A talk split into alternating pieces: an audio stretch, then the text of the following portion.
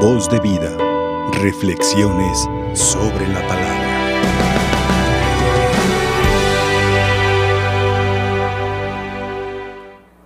Como cada día, la iglesia como madre busca alimentar a sus hijos y lo hace a través de el banquete de la palabra y el banquete de la Eucaristía.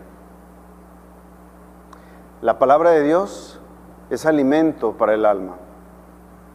Nuestro Dios entra por la boca cuando venimos preparados y cuando no, también puede entrar por el oído. Y esta palabra que se nos comunica es una palabra de mucha esperanza para cada uno de nosotros. En la primera lectura, tomada del segundo libro de los Reyes, se nos habla de la transmisión de un poder. Elías se está despidiendo. Elías se va al cielo en un carro de fuego, elevado por un torbellino, por un remolino. Y se queda Eliseo, pero antes le pide que le deje su espíritu. Y él le dice, si me ves cuando suba, cuando me vaya de contigo, si logras verme, entonces te dejaré mi espíritu. Y deja su manto. Y hemos escuchado cómo cuando regresa, que va a cruzar el Jericó, el río, el río sí, Jericó, eh, no se abren las aguas. Y por segunda vez tiene que hacerlo invocando al nombre de Dios y le queda a él el espíritu de Elías a través de el signo del manto. Ya antes ha pasado con Moisés, que también contempló la tierra prometida y sabiendo que no iba a entrar a la tierra prometida, le da su espíritu a Josué. Y es Josué el que lleva al pueblo de Israel a la tierra prometida, llevando también el espíritu de Moisés, el poder de Moisés, el liderazgo de Moisés. Y lo mismo hará Jesús. De hecho, acabamos de celebrar hace poco la fiesta de Pentecostés, donde Jesús ha prometido que nos va a regalar su Espíritu. En la cruz, además de perdonarnos, entregó su Espíritu. Y ese Espíritu lo entrega al Padre, pero también lo entrega a cada uno de nosotros. Prometió enviarnos al Espíritu Santo y nos lo envió. El Espíritu que Cristo nos regaló, el Espíritu que Cristo nos ganó con su pasión, muerte y resurrección, es el Espíritu que vive en nosotros. Nos ha dejado el mismo poder de Jesucristo, el Espíritu de Jesucristo. Por eso hemos sido enviados. Y por eso nuestra misión es la misma que la de Jesucristo. No tenemos otra misión. La misma que Jesús es la misión que nosotros tenemos. Por eso nos llamamos cristianos, porque estamos llamados a actualizar, a realizar, a continuar la misión de Jesucristo. Vayan por todo el mundo y prediquen el Evangelio a todas las criaturas. Y hoy hemos escuchado en el Evangelio un texto que escuchamos siempre el miércoles de ceniza, cuando iniciamos la cuaresma. Y hoy de nuevo se nos presenta esta palabra. Porque no solamente la cuaresma es un tiempo para hacer ayuno, para hacer oración y para practicar la limosna. Todos los días son días para utilizar estas herramientas para nuestra santificación. Todos los días estamos llamados a restablecer esa triple relación con Dios, con el hermano y fortalecernos nosotros mismos. Cada día estamos llamados en la oración a encontrarnos con nuestro Dios y a purificar nuestro diálogo con Dios, porque a veces la oración se convierte en repetir palabras y a veces hasta distraídos.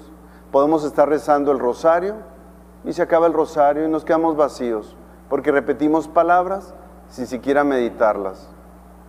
La oración cada día estamos llamados, como toda nuestra vida, hacerla cada día más perfecta y la oración perfecta es no solamente cuando hablamos, sino cuando dejamos que Dios nos hable, cuando dejamos que Dios nos manifieste cuál es su voluntad. Eso le decimos en el Padre nuestro, que se haga tu voluntad, pero ¿cuál es la voluntad de Dios?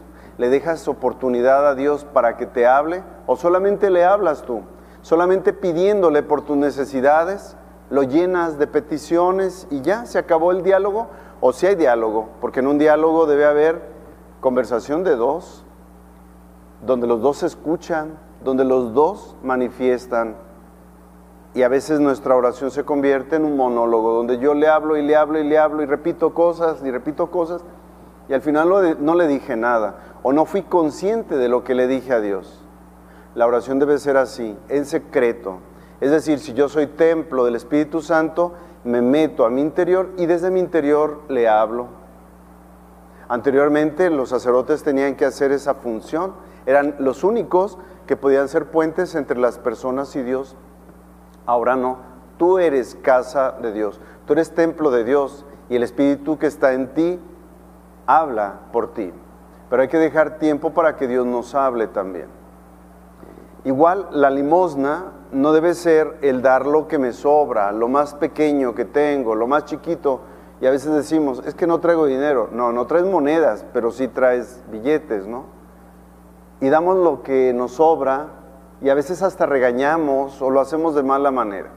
También la, también la caridad estamos llamados a que cada día se perfeccione.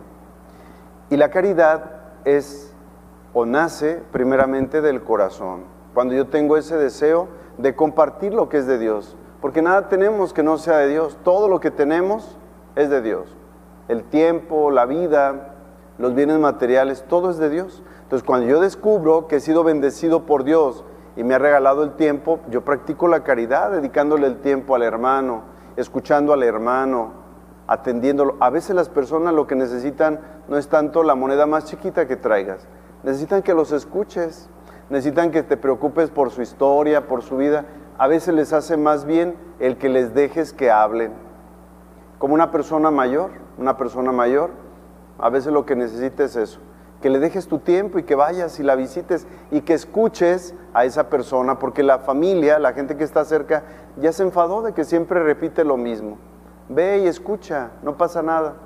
Ella descansará, ella se sentirá contenta de poder compartir lo que quiere compartir desde su corazón. También eso es caridad, también eso es dar a el otro de mi tiempo, de, mi, de, de lo que yo tengo.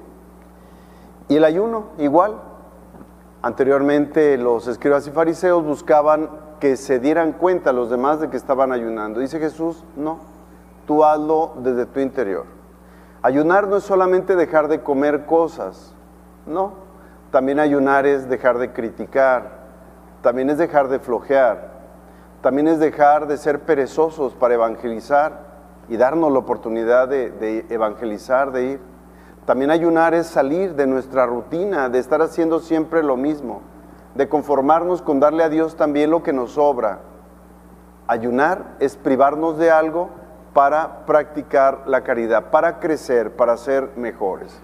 Pidamos al Señor que nos ayude y que esta palabra nos motive durante este día y durante esta semana para que aprovechando estas herramientas vivamos esa encomienda que Cristo nos ha dado. Y con ese espíritu que Cristo nos ha regalado, nosotros podamos hacer esa misión encomendada en favor de nuestros hermanos. Que así sea. Voz de vida. Reflexiones sobre la palabra.